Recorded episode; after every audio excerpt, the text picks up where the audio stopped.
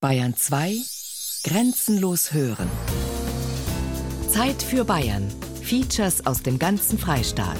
Sonn- und Feiertags kurz nach 12.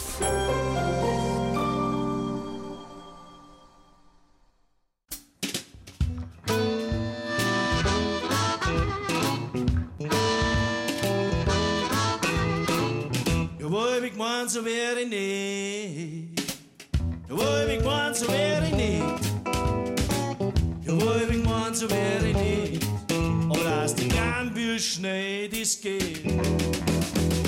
Die Herr meinem Vater noch Pulver. Hey, früher hat's das alles nicht gegeben. Ich hab gesagt, ey, Alter, tu dich nicht an. Das verstehst du zu, ist heute halt zu leben. Den Hahn unterscheidet von anderen Kneipen seine Ursprünglichkeit.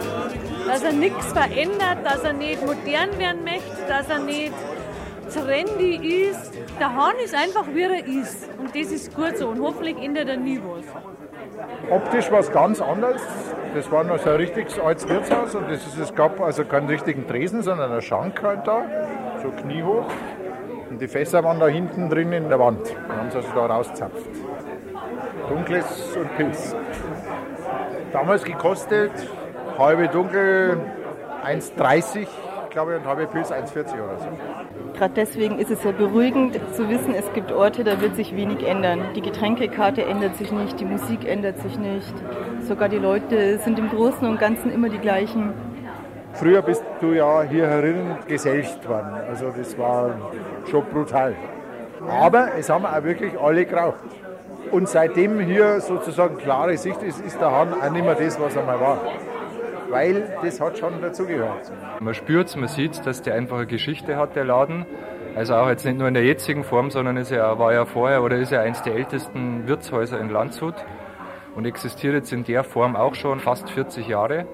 Und es hat halt einfach eine gewisse Kontinuität. Also man merkt es immer wieder, dass welche sind weg aus Landshut, 20 Jahre kommen wieder, aber einen Hahn gibt es noch. Es ist halt auch immer jemand da. Das ist, und man kennt die Wirte, man leistet sich keinen Ruhetag, also diese Verlässlichkeit und Kontinuität, auch wenn es oft schleppende Abende sind, aber ich glaube, das zahlt sich auf Dauer aus. Die Leute, die die Anfänge dieser Kneipen mitgekriegt haben, die sind jetzt Mitte 50 und älter. Also die wirklich so in Landshut die, die allerersten Hippie-Kneipen erlebt haben, also die mussten schon fast im Anfangsrentenalter suchen. Haben sie gesagt, naja, man weiß ja, was man vom Volksmund halten soll.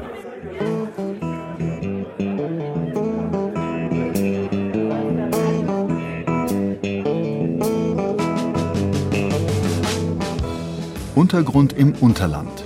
Das Kleinkunstkneipenland im Herzen Bayerns. Feature von Roland Bisfunk. Nalling war ich wieder mal im schwarzen Hahn.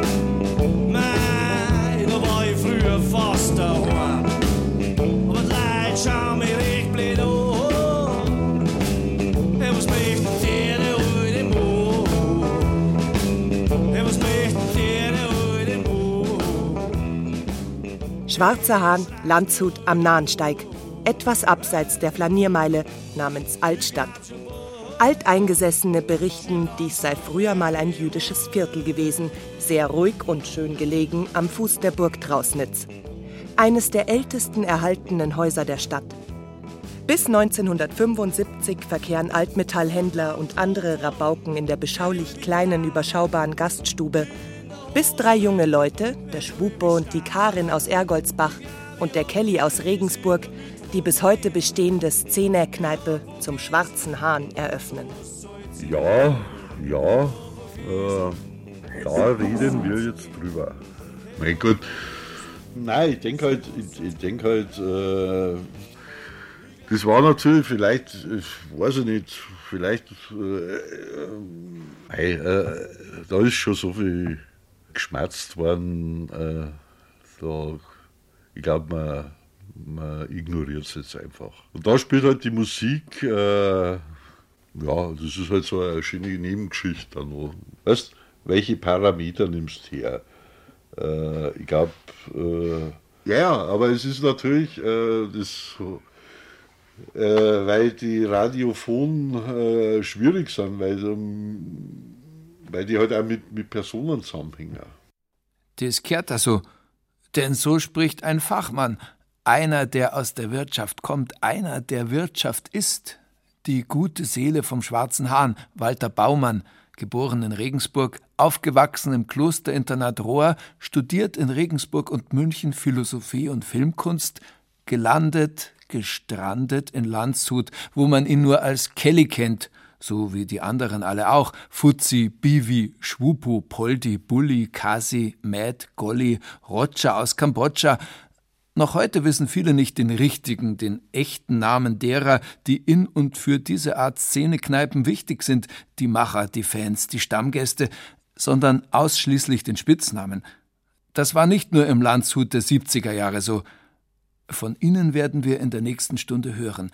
Wie war das damals in den wilden 70ern, als die Kleinkunst noch Grundkunst heißen sollte, als alles Private zur öffentlichen Angelegenheit erklärt worden ist und als politisch gegolten hat, als Musik das Vademekum einer Generation wurde. Jeder kannte und kennt noch bis heute jeden, und irgendwie scheint es, als gehörten alle zu einer imaginären großen Familie. Fragt man etwa den Kelly nach Läden, die dem Hahn vergleichbar sind, die vor oder nach dem Hahn entstanden sind, kommt er schnell vom Hundertsten ins Tausendste.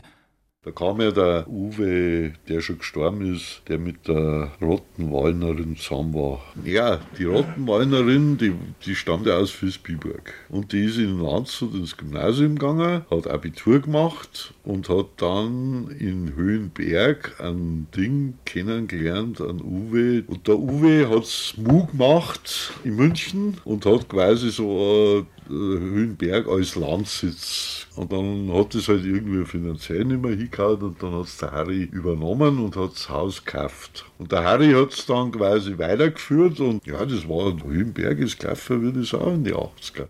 Wer den Hahn oder ähnliche Lokalitäten regelmäßig besucht, kennt bald die ganzen Zusammenhänge und findet nichts Besonderes daran, dass etwa die Rottenwallnerin Rita Rottenwallner Chefin des inzwischen recht kommerziell gewordenen und ins schier unermessliche ausgeuferten Tollwood-Festivals in München, eben diesem Hahnhumus entstammt, dass es beinahe unzählige Ableger gegeben hat, vor allem in Niederbayern, das Rockhaus in Schwindkirchen, die Kleinkunstbühne in Höhenberg zwischen Vilsbiburg und Geisenhausen, die mit dem Münchner Mu verbandelt war, die Sorfa in Dorfen, der Bluespunkt in Oberdorfen oder den bis heute sagenumwobenen Zirkus in Gammelsdorf. Gammelsdorf, Gemeinde Moosburg an der Isar, Landkreis Freising. Hier steht lange Jahre das alte Dorfkino leer und gammelt vor sich hin, bis etliche junge Leute, die sich zum Teil aus Landshut kennen, beziehungsweise von der Uni in Freising sich anschicken, es zu revitalisieren und ambitionierte Filme des jungen Autorenkinos zu präsentieren. Wie zuvor auch in Landshut, in Hof oder auch in München. Daneben nutzen sie die Bühnen auch für Konzerte, sehr schnell wird die in Gammelsdorf präsentierte Musik aber zum über Bayern hinaus bekannten Geheimtipp, was immer am Wochenende zum Verkehrsinfarkt im Dorf führt. Aus bis heute nicht geklärten Gründen brennt der Zirkus 1994 ab und wird nicht wieder aufgebaut. Doch selbst auf amerikanischen Fanseiten im Internet wird der Zirkus Gammelsdorf noch heute regelmäßig euphorisch erwähnt. Früher hat man sich halt im Wirtshaus verabredet. Heute verabredet man sich mit dem Mobiltelefon und geht dann vielleicht irgendwo hin. Ja, und früher ist man halt vorgegangen und dann haben wir geschaut und zum Beispiel haben sie viele Leute im Hahn getroffen, um dann nach Gammelsdorf zu fahren. Man hat auch die Kollegen besucht quasi. Ja, also da hat es natürlich den Pluspunkt in Oberdorfen gegeben zum Beispiel. Es gab ja dann einige Gründungen dann quasi, die aus dem Hahn heraus oder auch neben dem Hahn passiert sind. Das Jambolaya oder das Minimum. Und klar hat es dann verschiedene Ausprägungen gegeben. Dann hat es halt auch Beginn von dieser Kleinkunstszene oder wie im Hahn halt auch mit dem Kino zusammen. Also das natürlich auch ein anderes Kino war wie der Mainstream. Ja, es hat sicherlich auch mehr politische Diskussionen stattgefunden, aber nicht unbedingt in jedem neuen Wirtshaus. Man hat halt einfach eine Vorstellung gehabt, also man, dass man halt zum Beispiel einen langen Tresen braucht, was ja im bayerischen Wirtshaus nicht typisch ist, dass man einen langen Tresen hat. Am Tresen kann er mich unterhalten, muss mich aber nicht unterhalten. Am Biertisch, wenn ich sitze und unterhalte mich nicht, dann ist es greifbarer, wenn sie zwei nicht unterhalten. Wenn Stein strategies.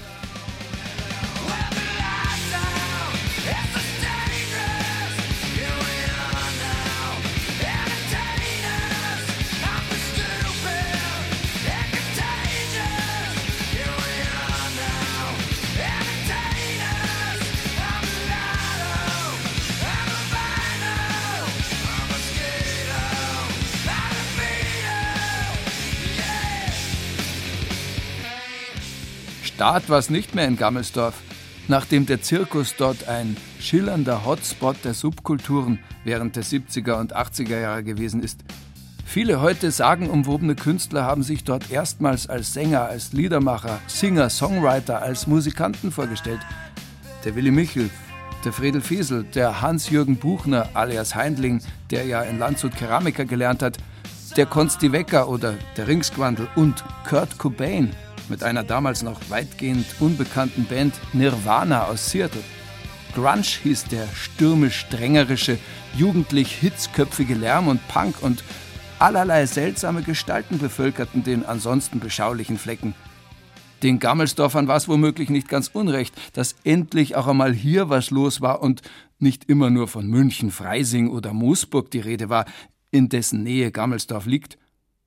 Aber irgendwann war selbst den geduldigen Gammelsdorfern zu viel mit der Musi und den absonderlichen Gefährten, mit denen die Gevattern zuweilen angereist sind und den Parkplatz der Königstreuen, die sich im Wirtshaus gegenüber trafen, verstellt haben.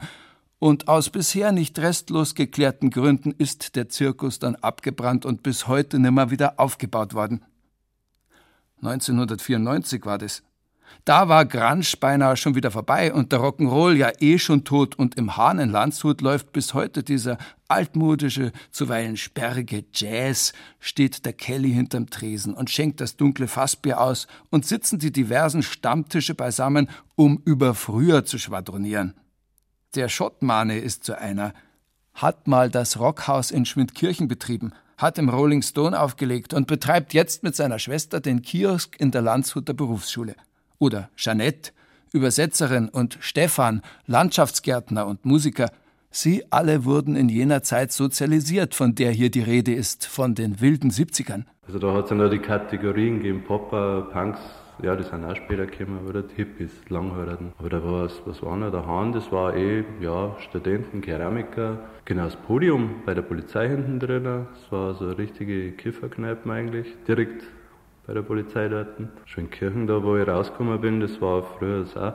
Die, was vor mir gehabt haben, war es eingespielt, die haben freitags oder abwechselnd halt immer Disco gemacht und sonst Live-Konzerte. Und dann, da wo, wo Embryo eintrudelt ist, eh erst mal spät am Nachmittag, dann eh erst einmal, rauchen wir erst einmal ein und dann bauen wir erst einmal auf. Und also es ist einfach ruhiger gewesen. So, so Hektiker hat es gar nicht gegeben.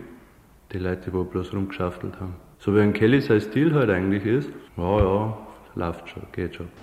Ja, und dann waren entsprechend wilde Gestalten immer am Wochenende da. Also da Punks und Schwarzträger. hast du ja Leute Da gesehen. sind äh, Frauen im Latexkleidchen aufgetaucht und so. Ne? Also, Also manche haben da echt wild ausgeschaut und dann wurde Bogo getanzt auf Glasscherben. Also es war, war dann irgendwann so gegen Ende schon echt fast, also für, für mich jetzt ein wenig beängstigend. So ähnlich wie im Hahn, ne? wo also meine Großtante, die Jahrgang 1903 war, die hat dann gesagt, ja, das war früher mal ein Messerstecher-Kneipen, wer da alles verkehrt ist, um Gottes Willen, um Gottes Willen. Das war also so richtig berüchtigt, dieses Eck da hinten am Nahensteig. ich habe dann später in Bamberg gewohnt, also bei Bamberg gewohnt, in Webern. Und weiter ist man mal nach Forchheim gefahren. Dann ist man mal, ja, irgendwie ins Krom sind wir mal gefahren, nach Nürnberg. Das war halt Kommune, was weiß ich. Also da waren wir 14, 15. Von Ebern aus sind wir halt dann eben nach Sand im Saalbau Goga gefahren, zum Gocha. Und da haben wir die ganzen Bands da, also Era, Munio, äh, Embryo hat da wohl auch gespielt. Und also die, die, diese ganzen Bands, die man zum Teil dann im Floto wieder auch gesehen hat. 79 war ich da mal, also bei Umsonst und draußen. Und also die Bands, die da gespielt haben, habe ich Großteil eigentlich aus Sand bei, bei Zeil am Main eigentlich schon bekannt. Also die Bienenwabe, die vorher Saustall hieß, im Volkach, das kenne ich. Dann in Baunach die Schwane, Bamberg Pelikan ist wahrscheinlich immer noch. Gibt. Etwas über die Kneipenkultur der 70er Jahre erfahren zu wollen, gleicht einer aufregenden Kriminalrecherche. Die meisten Läden existieren nicht mehr und wenn, dann ranken sich manche Anekdoten drumherum. Viele Gesprächspartner zieren sich, weil sie ungern an die Drogenexperimente der wilden Jahre erinnert werden wollen, die es selbstverständlich auch in Bayern gegeben hat. Andere hingegen hören nicht mehr auf zu erzählen und man gewinnt schnell den Eindruck, gerade das ländliche Bayern war voller alternativer Lebensentwürfe. Programmkinos wie das im Zirkus in Gammelsdorf, das Kinoptikum in Landshut oder gar die Hofer Filmtage sind ohne die Aufbrüche am Ende der 60er Jahre nicht denkbar. Heinz Badewitz, der Gründer und Leiter der weithin berühmten und bis heute impulsgebenden Hofer Filmtage, hat als Schlagzeuger mit dem Urembryo Christian Burchardt in Casinos der im Hoferland stationierten amerikanischen Soldaten gespielt und ist auf diese Weise mit anderen alternativen subkulturellen Lebenskonzepten in Berührung gekommen.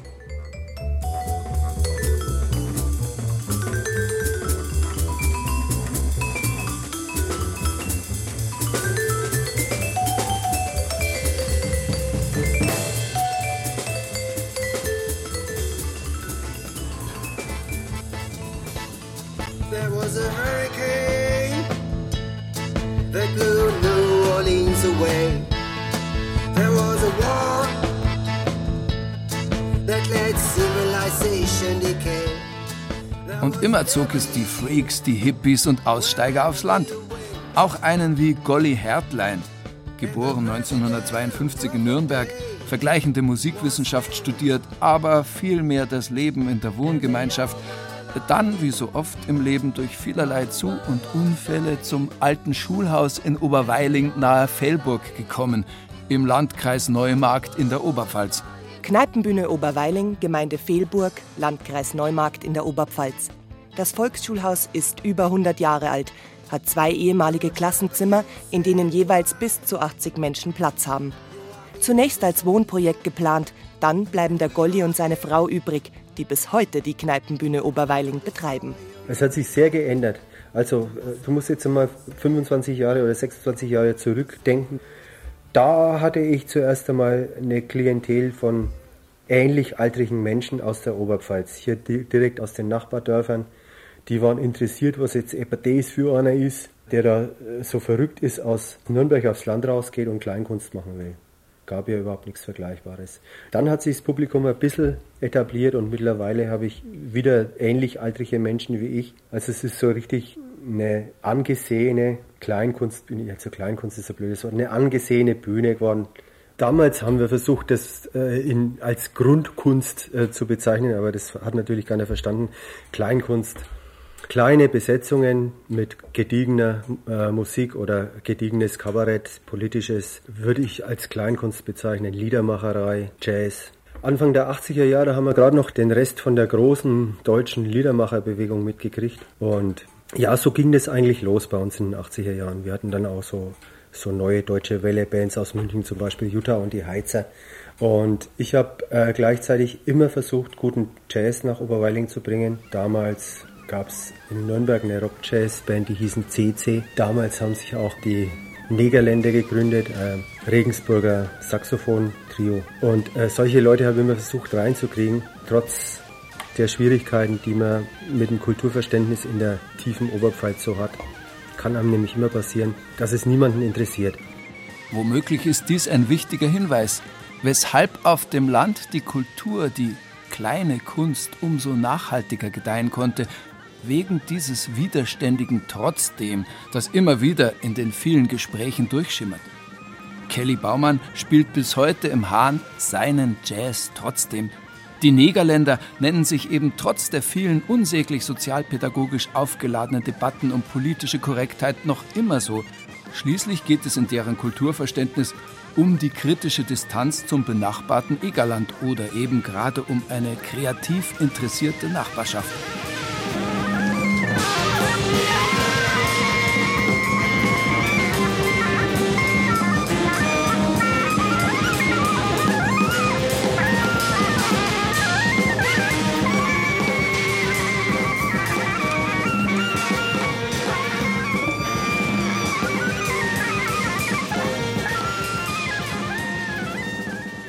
Es wird deutlich, dass sich die Gaststättentypen aus den praktischen Lebensbedingungen sozialer Gruppierungen herausentwickeln und dass ihre Lebensdauer an deren Existenz und Veränderung rückgekoppelt bleibt, mit ihr verschwindet oder sich funktional so gründlich umwälzt, dass man nicht mehr vom selben Typus sprechen kann, will man ihm begrifflich nicht Gewalt antun.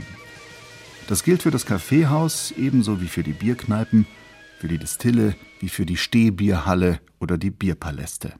Sagt der Bremer Soziologe Franz Dröge in seiner Untersuchung mit dem schlichten Titel Die Kneipe zur Soziologie einer Kulturform. Das heißt, selbst wenn vieles, was die Langhaarerten damals versucht haben, heute veraltet, gescheitert, utopisch aussieht, der Hahn in Landshut legt beredt Zeugnis davon ab, dass schon noch ein bisschen davon übrig ist. Die Szenekneipe ist ein Produkt der Studentenbewegung, der sogenannten 68er. Keine Szene im Nachkriegsdeutschland hat das politische, intellektuelle und kulturelle Klima so beeinflusst wie die 68er Bewegung und keine hat so viele Tabus aufgebrochen und zu selbstverständlichen Bestandteilen des Alltagslebens transformiert wie sie. Ihre Kneipen stehen deshalb in keiner Tradition zu historischen Szenen.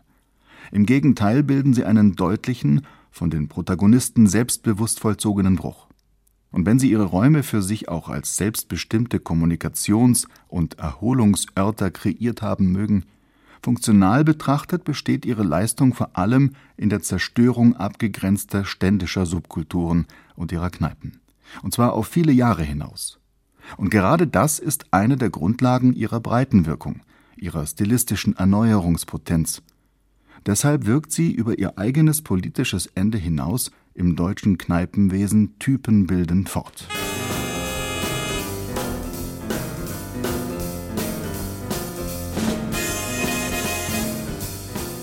Geh du nur einer. Geh du nur einer, du. Das ist eine Schand. Ein gefunden fressen für die Linken. Hat das nicht gesehen, wie er die angezahnt hat? Wer? Der Jesus. Ja, freilich, der Jesus.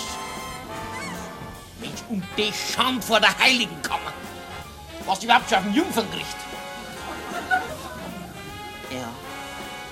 Und? Ich glaube, ich werde wieder auf unbefleckte Empfängnis machen. Ministranten waren zu lang. Zu lang, viel zu lang. Der Leib des Herrn war unser Leibspeis. Kannibalen waren wir,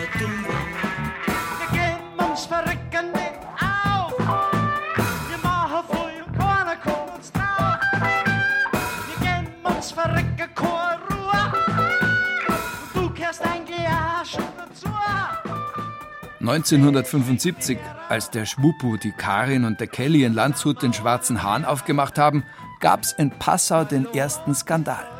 Sigi Zimmerschied und Bruno Jonas heute hoch angesehene Kabarettisten, führten sich in der von ihnen sogenannten Himmelskonferenz auf, im Peschelsaal, einem Wirtshaussaal. 20 Jahre später nannte der ebenfalls aus Passau stammende, jetzt in der Schauburg in München in unregelmäßigen Abständen seinen Gmelch-Test aufführende Posaunist Leo Gmelch eine ambitionierte Free Jazz Big Band schlicht die Konferenz. 1977, im Jahr des Punk, gründeten Edgar Liegel und Walter Landshuter wie Zimmerschied, Gmelch und Jonas native Passauer das bis heute sagenhafte Passauer Scharfrichterhaus. Seinen Namen Scharfrichterhaus verdankt das Haus in der Passauer Milchgasse einer Legende, der zufolge dort einst der Scharfrichter von Passau gewohnt hat. In den 70er Jahren steht die Stadt Passau unter starkem Einfluss durch die Allianzen zwischen der CSU, dem Bistum Passau und der Passauer Neuen Presse. Deshalb formiert sich in Passau als Gegenkultur eine Bewegung des politischen Kabaretts, an deren Spitze die Kabarettisten Bruno Jonas und Siegfried Zimmerschied stehen. Das Establishment reagiert prompt mit Anzeigen wegen Gotteslästerung und Aufführungsverboten. Trotz alledem wird im März 1977 von Walter Landshuter und Edgar Liegel das Scharfrichterhaus gegründet, in dem auch Ottfried Fischer in seinen Anfangstagen auftritt. Wir waren also besessen von der Idee, hier einen Ort der Gegenkultur zu inszenieren und zu entwickeln. Vorbilder hatten wir. In München gab es bereits erste Kleinkunstbühnen wie das Hinterhoftheater, das Fraunhofer Theater und Vorbilder hatten wir auch in Wien und Prag und anderswo. Und das sollte nun auch in diesem schwierigen Umfeld Passau installiert werden. Es war halt damals Mitte der 70er Jahre eine Grundstimmung in der Stadt, die nach Veränderung förmlich geschrien hat. Eine unerträgliche Machtkonzentration aus CSU, Klerus und Passau Neue Presse. Und äh, sind damals sehr viele Menschen zum ähnlichen Zeitpunkt auf ähnliche Gedanken gekommen.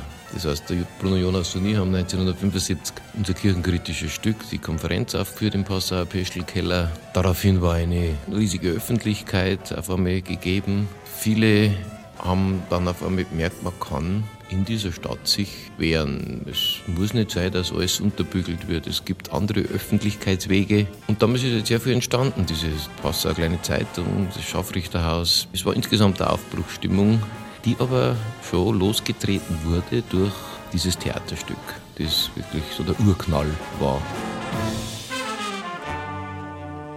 Der Vorhaut der Vorhaut recht. Der Vorhaut Bursch, schon immer hat er recht, zecht. Der der Vorhaut recht, zecht. Der Vorhaut Bursch, schon immer hat zecht. Der Vorhaut sagt halt Feuer. Wir haben halt unsere Musik durchgezogen und das war so. Ich glaube, wenn wir uns da mehr angepasst hätten, weil das nie so daheim war, wie das geworden ist. So, und das war halt auch so. Wie das dunkle Bier, das habe ich gern getrunken, nicht? Und äh, Jazzmusik und speziell auch Free Jazzmusik haben wir alle zwei gern gehört, der Kelly und ich, nicht? So, das war unser, unser Ding und das haben wir einfach auch durchgezogen. Und da haben sie viel beschwert, furchtbare Musik und wir kommen sowas. Aber alle sind gekommen. Und die Ding, auch gerade deswegen, weil wir da standhaft waren und das so durchgezogen haben. Ergänzt der Schwupo Franz Schmid. Seit 1971, da war der Schwupo gerade 18, ist er mit der Karin, seiner Ehefrau, zusammen. Seit einigen Jahren leben sie in München und der Schwupo ist nicht mehr Wirt, sondern, wie ganz am Anfang, Fernmeldeingenieur. Der Schwupo stammt wie die Karin auch und auch Werner Prökel aus Ergoldsbach bei Landshut. Der Werner war 15 und Mitarbeiter einer Schülerzeitung, als er mithalf, das erste deutsche Free Open Air Festival in der Landshuter Flutmulde zu veranstalten. Gleich wie beim sagenhaften Woodstock Festival zwei Jahre zuvor geriet das bis heute legendäre Festival in Niederbayern zum Fiasko. War leider alles verregnet, fällt mir bei der Gelegenheit ein, so wie Woodstock. Es waren ungefähr 5000 Leute da auf der Wiese. Ich weiß nicht, wie das eigentlich ging. Also es war eher so eine Buschtrommelartige Verständigung, äh, wer kommt und wann er kommt und so weiter. Es kostete auch keinen Eintritt, daher der Name German First Free Open Air Festival. Das wurde nur gesammelt. Also in dem Zelt war dann so nach drei Tagen ein kleiner Berg an Kleingeld und Scheinen. Es gab nichts zu essen auf dem Festival drei Tage lang. Und zwar deswegen, weil ich bin von Lebensmittelgeschäft zu Lebensmittelgeschäft gezogen und habe gefragt, ob sie nicht ein Geschäft machen wollen mit ein paar tausend Leuten. Und sie, die Reaktion war wie so, wenn ich mir vorstelle, dass meine Tochter mit denen Gamla, wisst ihr, was man mit euch vor 30 Jahren gemacht hat und recht was gewesen. Es wurde dann auch in der Lanzer Zeitung besprochen, in einem Artikel, Gammler-Treffen in der Flutmulde. Und das war ja eine eigene Zunft, was kaum mehr gewusst wird. Das waren ja eigentlich die deutschen Nachfolger von den Beatniks, die sich in der Leopoldstraße, speziell in München, einfach mit einer Flasche Rotwein auf die Straße gestellt haben und ein paar waren immer beieinander und die wurden dann angefeindet von der bürgerlichen Gesellschaft. Also die haben das ausgehalten, sie waren nicht aggressiv, sondern haben einfach, ich setze mich mit einer Flasche Rotwein und sage, ich arbeite nur, wenn es sein muss. Werner Prökel ging später wie viele seiner Zeitgenossen in die große Stadt München, um dort mit dem Theaterberserker Alexei Sagarer das von ihm sogenannte Prozessionstheater zu gründen, das als Prott bis heute irgendwie existiert. Inzwischen arbeitet Prökel als Kreativingenieur, wie er sich selbst nennt, produziert experimentelle Videos, lebt aber natürlich wieder in Niederbayern in einem ehemaligen Dorfwirtshaus zwischen Landshut und Eggenfelden. Was ist dran an diesem Unterland? Weshalb werden gerade hier noch immer so viele alternative Lebensentwürfe ausprobiert? Das war billig in Niederbayern, irgendeinen Bauernhof äh, zu bekommen. Und das Umfeld war aufgeschlossener, weil es waren auffällig viele Flüchtlingskinder unter denen, die dann auch was anderes wollten und gemacht haben, weil sie natürlich im Gegensatz zu vielen Ansässigen nicht diesen finanziellen Background hatten, dass sie sagen, okay, ich erbe die Bude von meinen Eltern oder die Gastwirtschaft oder äh, was auch immer, sondern ja, meine Eltern werden mir sicher mal nichts zu übergeben haben oder fast nichts. Was mache ich denn? Und dann kommst halt eher auf so einen Gedanken, ja, ich mache ganz was anderes. Einer wie der Werner Brökel spricht sehr reflektiert und bewusst über eine Zeit, die bis heute prägend nachwirkt in eine Generation, die nur noch erahnen kann, wie das damals gewesen sein muss. Das Problem ist ja am Land das fehlende Kulturprogramm, könnte man so sagen. In der Stadt ist, geht man ins Kino oder in, es gibt tausende Möglichkeiten, wohin zu gehen. Das fehlt hier und das muss man selber machen hier. Das ist auch ganz schön, das selber machen zu können. Sagt der studierte Schlagwerker Emmerich Hörmann. Er lebt und lädt von Zeit zu Zeit ein auf Zoglau 3. Das ist im Rottal zwischen Burghausen, Braunau und Eggenfelden. Zoglau 3. Raum für Musik seit zehn Jahren ein Ort alternativer Kultur. Ein alter Bauernhof, in dessen ehemaliger Tenne anspruchsvolle Lesungen und auch improvisierte Musik dargeboten werden, liegt zwischen Burghausen, Braunau und Eckenfelden. Es ist auch so eine bisschen hier klassenlose Gesellschaft. Es ist hier ein relativ äh, nicht so starke Gegensätze zwischen hohen und niederen Einkommen hier. Also, also vom, vom, vom ganzen Auftreten, du weißt nicht, sind Leute jetzt haben die jetzt Geld oder haben die kein Geld? Das siehst du nicht so. Also das ist auch die Besonderheit hier. Diese Art, da zu wohnen, hat so ein bisschen was, sozusagen selbst was Jazziges, frei improvisierendes. Viele Leute sagen, das Schöne ist, hier kann man auch einen Graffel rumliegen lassen, da muss man nichts aufräumen hier. Da gibt es ganz eigenartige Typen und Lebensweisen. Und das würde ich sagen, das hat gar nicht mit Stadt-Land zu tun, das hat auch was mit unserem Landkreis zu tun, im Rotter Inn. Das ist der Landkreis mit der größten Verbreitung von Streusiedlungen in ganz Deutschland. Also es gibt nirgends mehr so überall in der Gegend verteilte kleine Flecke mit da mal Haus, da ein Sachal, da Vierseithof, wie im Landkreis Rotter-Inn. Also das ist wirklich eine Besonderheit. Hörmann hat einen alten Hof zum Raum für Musik ausgebaut und veranstaltet dort Konzerte der etwas anderen Art, mit durchaus einem Rest jener hippiesken Attitüde, die noch charakteristisch war für den Zirkus in Gammelsdorf oder den Schwarzen Hahn in Landshut.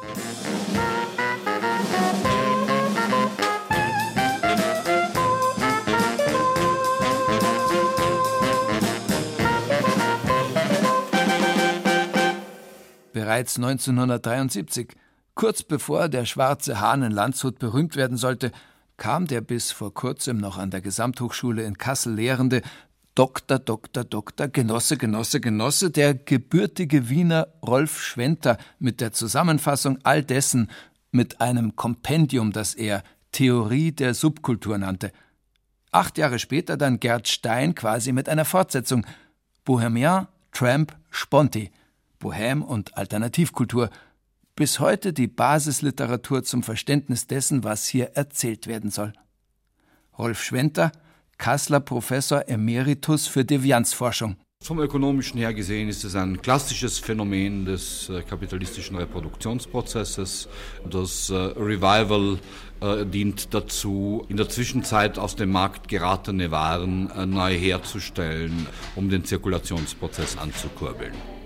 Das Zweite ist, dass sicher ein Teil der künstlerischen Produktion eine Aura der Klassizität erlangt. Dem würde ich beispielsweise zuschreiben äh, die zunehmende Klassizität der Rolling Stones.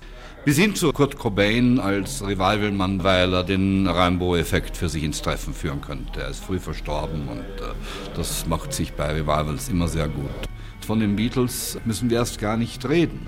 Äh, das dritte Moment ist, dass es in der Rezeptionsgeschichte immer wieder auch das Wiederaufgreifen von Lebensgefühlen gibt.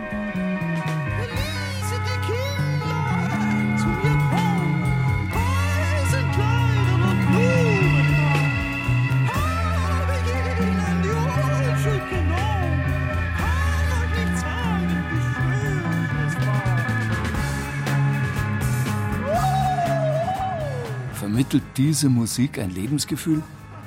Aus der Politkommune Amondyl I wurde bald die Musikkommune Amondyl II und zog wie so viele während der frühen 70er Jahre von der Münchner Stadt hinaus aufs niederbayerische Land, hier nach Kronwinkel im Isertal kurz vor Landshut. Vom guten Waren und Schönen heißt dieser Titel, erschienen auf der bis heute heiß begehrten Veröffentlichung Phallus Dei. Das Gute, Wahre und Schöne. Viele hofften es auf dem Land zu finden, aber viele mussten letztlich auch scheitern, weil die verdutzte, aber gut und langmütige niederbayerische Landbevölkerung partout nichts anfangen konnte mit langhaarigen Hippies, kurzgeschorenen Punks oder weißbemalten, schwarz gewandeten Gothics. Vielleicht mangelte es den Betreibern des Zirkus in Gammelsdorf auch nur an von Rolf Schwenter sogenannten Drehpunktpersonen. Das sind Menschen, die zwar in den subkulturellen Szenen verortet sind, aber durchaus Kontakte zur bürgerlichen, zur amtlichen Gesellschaft haben. Der Kelly Baumann etwa betreibt zusätzlich zum Schwarzen Hahn noch einen Weinladen, Coq au Vin. Einer wie der Fuzzi, der in Landshut ebenfalls einen Weinladen betreibt, ist im Hauptberuf Architekt. Sie sind Lehrer, Sozialpädagogen oder Finanzbeamte geworden. Hopp, hopp! Gut einmal! Gut, Spannung! Aber so mal! Genau schon! Siehst du das?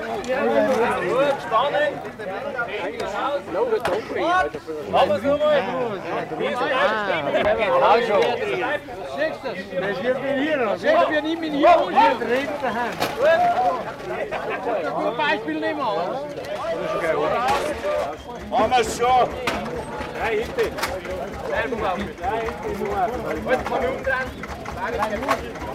Warum machen wir das? Wegen Bier, zusammensitzen, Freunde alle treffen, jetzt gemütlich essen, Rübron essen, Rippel gibt Sauerkraut dazu, richtig bayerisch. Pürkwang Wildenberg im Landkreis Kelheim. Die Wildenberger Stockschützen stellen einen eigenen stattlichen niederbayerischen Naturmaibaum auf, die Pürkwanger einen weiß-blau ornamentierten. Die Leute aus dem ganzen Dorf, eigentlich zwei Dörfer, helfen zusammen und man ist insgeheim sogar stolz darauf, zwei Maibäume zu haben. Seit beinahe zehn Jahren lebt hier eine seltsame Musikantengemeinschaft, die sich frivol Weißwurstis nennt oder je nachdem Weißwurstis.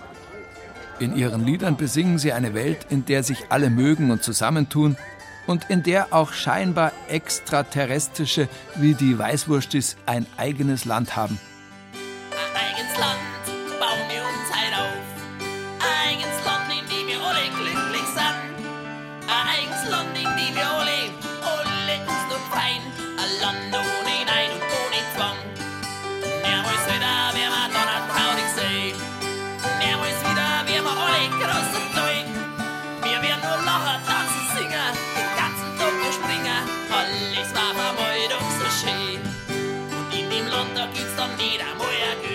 In Pürkwang-Wildenberg im Kreis Kelheim steht auf einem Hügel das ehemals Kesslingsche Schloss zu Wildenberg. Hier lebt und probt Anfang der 80er Jahre die Wildenberger Schlosskapelle, eine der vielen Bayern-Rockbands, die sich dann später als Mundart AG zusammenschließen und in Regensburg ihr Büro haben. In unmittelbarer Nachbarschaft befindet sich der Langerhof, der jetzt Ummenhof heißt und die umtriebige Musikantengemeinschaft Weißwurstes beherbergt. Nee, das ist echt der Wahnsinn, wie die, wie die Leute uns aufgenommen haben. Also das, wenn ich jetzt in meinem Heimatdorf anschauen darf, wenn da langhaarige äh, Zottel, die Rastas und, und Freaks hitzing da, da wird man das erste Mal mit Abstand das Ganze betrachten. Und wie wir unser erstes Fest da gemacht haben am Hof, wir machen bei uns am Hof immer so ein inoffizielles kleines äh, mehr für Freunde, Bekannte und fürs ganze Dorf. Da kommt dann vom Fahrer bis zum Bürgermeister, kommt dann alles, kommt dann alles zusammen und außenrum sitzen dann die ganzen Freunde und, und Open Air Leute und Gott was. Und dann wird gemeinsam einfach ein Fest gefeiert. Und die sind da dankbar dafür, da- dass da einfach was geboten wird. Da haben wir letztes Jahr eine Band gehabt, die haben mit Sita so World Music gemacht und so. Die haben sowas noch nie gesehen, die waren mit offenen Augen da gestanden, haben einfach das zugeschaut und waren dankbar dafür, dass einfach da Kultur jetzt auch betrieben wird, dass da was geht. Roland Schneider aus Eichstätt ist bei Weißwurstis der Roger aus Kambodscha. Er ist diplomierter Kinderliedforscher und gemeinsam mit dem Donickel, auch so ein Kinderliedforscher, Erzieher und Musikpädagoge, spielt der Roger bei Donickel und die Weißwürstel. Und einen riesen Wiesenhit haben sie auch schon hingekriegt, das Fliegerlied. Heidi so ein schöner Tag. Heidi so ein schöner Tag.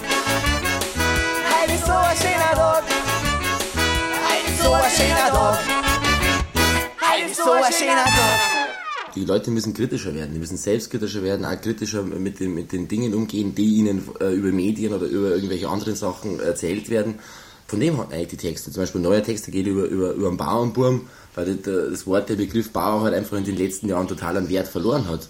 Bauer ist zum Schimpfwort worden, weil halt viele Leute nicht mehr kapieren, wo, wo, woher das eigentlich das Essen kommt, woher kommt denn die Kartoffel, äh, das Ei, das Ei. Wir wollen ja die Leute immer wieder wachrütteln, weil man wird ja nur noch verarscht in diesem System. Lügen sind mittlerweile in unserer Gesellschaft normal geworden, das finde ich schrecklich. Darum sage ich unseren Leuten, geht zurück, weniger ist oft mehr, kommt, äh, scheiß den ganzen Konsum an. Konsum ist nicht Freiheit, äh, Luxus, der, im Luxus äh, denken oft die Leute, liegt dann die Freiheit, ich kann mir das kaufen und das und dann bin ich frei, kaufe mir ein Auto und alle meine Gefühle sind, sind nach, nach, nach Sehnsucht oder, oder nach Liebe sind befriedigt. Das sind alles Ersatzbefriedigungen, das kann man alles vergessen. So, man, man muss wieder zurückgekommen, man muss, wieder, man muss sich wieder erden, bodenständig werden. Gerade, gerade in der Großstadt in Minga muss man die leider mal sagen, dass weniger einfach oft mehr ist. Dass man wieder selber vielleicht sich was anbaut, baut's an, was geht. Nicht, und nicht bloß Brennnessel. Roland Schneider ist Anfang 30 und kein übrig gebliebener Althippie. Die Vision vom kreativ-chaotischen Landleben, vom eigenen Land ist also zumindest für Weißwurstis augenblicklich noch blühend bunte Wirklichkeit. Zum Badestrand. Ich bin ja schon gespannt auf meinen Sonnenbrand. Ich nehm die Creme mit. Auch Michael Schild ist erst Anfang 40, aber schon ein alter Hase. Der gebürtige Münchner ist Mitbetreiber des für München außergewöhnlichen Live-Clubs Import-Export. München Goethestraße, Nähe Hauptbahnhof, Import-Export. Im Multikulti-Viertel wird ein ehemaliges Lebensmittelgeschäft zum Club umfunktioniert. Hier scheint die Zeit stehen geblieben, wie auch im Schwarzen Hahn in Landshut. Kurz nach der Eröffnung im Jahr 2010 gilt das Import-Export als hippeste und trendigste Location in der Stadt. Ein Laden mit Berlin-Flair oder Leipzig-Feeling. Wir sind ein Club, wir sind eine Stätte, wo wir Kinderworkshop durchführen. Wir haben Theatersachen, wir haben Lesungen, wir sind Kaffeebetrieb, wir sind ja, eine Art Treffpunkt auch. Ich glaube, das ist auch so ein, so ein Manko in München, dass es schwer ist oder dass es das einfach sehr wenig gibt. Ein Platz, wo man hingehen kann, auch alleine und man trifft jemand oder man kommt ins Gespräch mit jemand oder, oder man wird einfach nicht durchgescannt, was für Klamotten man anhat, sondern es geht um die Sache. Bevor ich Import-Export gemacht habe, habe ich sowas ähnliches gemacht, nur viel, viel größer und zwar auf dem Land, war in Weicht. Die Welt muss weichter werden, immer noch. Ein kleines Bauerndorf im Ostallgäu. Da hatten wir ein ehemaliges landwirtschaftliches Anwesen mit Stallungen, die wir zu einer Galerie umgebaut haben, Theatersaal reingebaut haben, Künstlerateliers reingebaut haben und ja, dort habe ich zehn Jahre Kulturprojekte umgesetzt.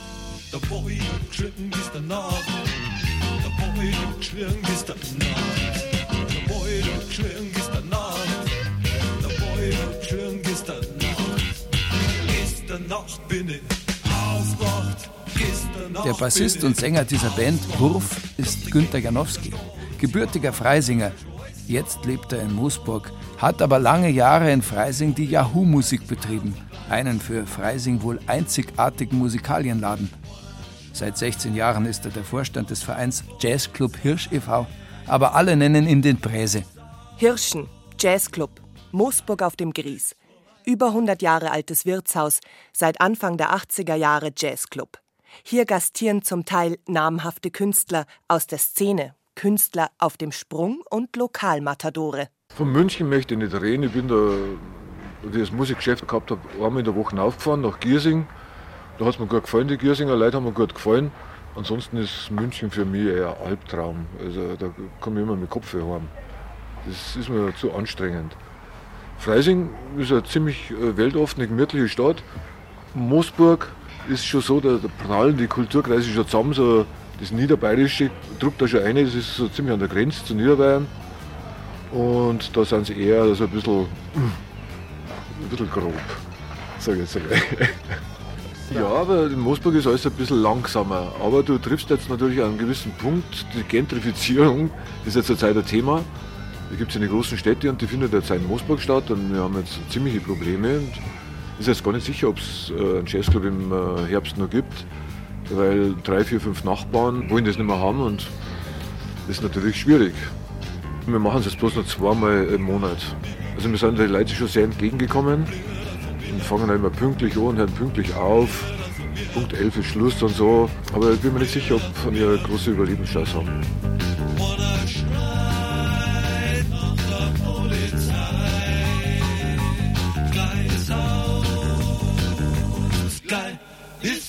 Der gebürtige Freisinger Günter Janowski, der Präse, hat in Freising neben einem Musikgeschäft auch einen Weinladen betrieben und etliches mehr. Darunter auch das sagenumwobene Luftschloss, aus dem ein weithin bekannter und beliebter Szenetreff geworden ist, der Hirsch in Moosburg. Bald wird er 60. Es ist ein ziemlich altes Gebäude, über 100 Jahre alt. Und da sind lauter selbst gemahlene Bilder drin. Und äh, es ist recht ein niedriger Raum mit kleiner Bühne. Hat Platz für ungefähr 100 Leute. Und es strahlt überhaupt nichts Kommerzielles aus, sage ich jetzt mal. Eher ein bisschen, sagen wir mal, abgefuckt, wenn man das so sagen kann. Es ist einfach, der hat einfach irgendwas Gemütliches. Es ist ein bisschen eine Wohnzimmeratmosphäre eher. Eine derartige Ortsbeschreibung passt sowohl auf den Schwarzen Hahn in Landshut als auch auf das Import-Export in München. Kelly Baumann, Wirt des Schwarzen Hahns, meint dann auch etwas schelmisch, ja, die Großstadt lebt ja nur vom Umland. Die absorbiert das Umland, um die eigene Überlebensfähigkeit unter Beweis zu stellen. Weil der Mingerer sagt, ich habe ja viel ein größeres Angebot wie du. Und durch das größere Angebot, meint er, ist er auch wichtiger. Im Prinzip haben sie ja da eigentlich die ganzen Landeier getroffen und dann hat sich das halt entwickelt. Und das hat ja quasi dem damals in München Leben das Gefühl gegeben, er ist nicht allein in der großen Stadt. Und natürlich war es auch politisch, weil es natürlich was anderes war. Das war halt nicht der Mainstream. Weil der Fiesel war damals nicht der Mainstream oder der Ringsquandel. Das war nicht Mainstream. Das war halt im Prinzip im, im besten Sinne Subkultur.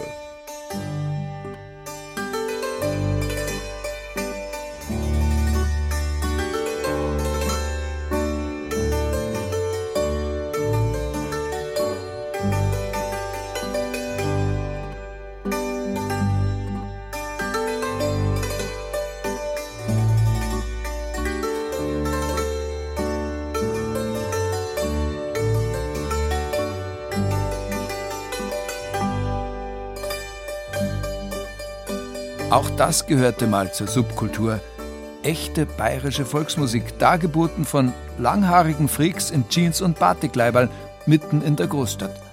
Während draußen auf dem Land Nirvana den Teen Spirit besang oder Amondyl das Gute, Wahre und Schöne, zupfte, jodelte und geigte die Fraunhofer Seitenmusik traditionelle bayerische Landler und irische Reels. München, Fraunhofer, Ecke Klenzestraße. Wirtshaus zum Fraunhofer. Ursprünglich ein Brothäusel, also eine Bäckerei mit angeschlossenem Sudbetrieb. Bis heute eines der urigsten Wirtshäuser Münchens. Hier finden alljährlich die Fraunhofer Volksmusiktage statt. Das Fraunhofer in der Form, wie es jetzt ist, das ist 1974 im April entstanden. Das waren damals die drei Wirte, der Bachmeier, Winkler und Kleinschmidt haben die geheißen, die haben das MU, das musikalische Unterholz in der Hakenstraße vorher betrieben, ein Kleinkunstlokal. Und die waren auf der Suche nach einem größeren, nach einer größeren Lokalität, weil die Zuhörer äh, oft recht unruhig waren. Und da hat die Spatenbrauerei diese Wirtschaft hier in der Fraunhofer Straße angeboten. Ursprünglich wollte die Brauerei die modernisieren, also so im Stil vom Wiener Wald oder was, also glatt machen. Und dann haben sie die Brauereileute damals gedacht, äh, kaputt machen können es nichts, jetzt äh, lassen wir es mal die drei. Und dann ist es so gewesen, dass die ganze Szene, Musikszene, Kleinkunstszene unmittelbar mit ins Fraunhofer gezogen ist. Und da war dann, also innerhalb von zwei, drei Tagen war High Life und war das Fraunhofer voll, ist also vorne in der Wirtschaft in erster Linie zuerst viel musiziert worden, da haben sie ganze Initiativen gegründet, Werkstatt Kino zum Beispiel, also alles Mögliche. Und da war eben hinten dieser Hinterraum, das Theater, Das muss früher mal so eine Art Biergarten gewesen sein. Und das, was Kulisse ist, hat früher Jägerstübel geheißen, weil das war für die Förster ganz früher so ein Treffpunkt. Und so hat sich das dann da hinten entwickelt als Theater. Dann habe ich mit dem Hackbrett angefangen, 74 mit zwei Spätzchen da herinnen zum Spulen. Dann haben wir die Fraunhofer Stubenmusik zuerst gegründet. Und dann eben mit der Heide 78 hat sich eigentlich dann wirklich das entwickelt, was wir halt jetzt sind, die Fraunhofer Seitenmusik. Auch Richard Kurländer ist ein Zeitzeuge dieser Entwicklungen. Jedes Jahr eröffnet die Fraunhofer Seitenmusik die sich inzwischen über mehrere Wochen erstreckenden Fraunhofer Volksmusiktage, passend immer zum Jahresanfang. Damals als Seitenmusik waren wir Revoluzer in der Zeit 78, 79. Und jetzt wirken wir, weil unser Repertoire sich nicht sehr viel geändert hat, wirken wir schon brav, wirken wir schon traditionell. Und so schließen sich gleich mehrere Kreise. Gewiss, vieles hat begonnen mit den Aufbrüchen oder überhaupt mit Brüchen, Schwabinger Krawalle 1962, Studentenunruhen 1968, Woodstock 1969. Aber manches ist auch zurückgekehrt zu Anfängen, zu Bewährtem, zu dem, was landläufig Tradition heißt. Die neue Art Wirtshäuser mag anders aussehen als noch vor 100 Jahren, letztlich aber ging es immer um dasselbe, um das Mit- und auch zuweilen gegeneinander, um das Gespräch, das eigene und Fremde, die Erneuerung, den Widerstand, aber auch um das Beharren und das Bewahren. Und all das sind im besten Sinne urbayerische Eigenschaften.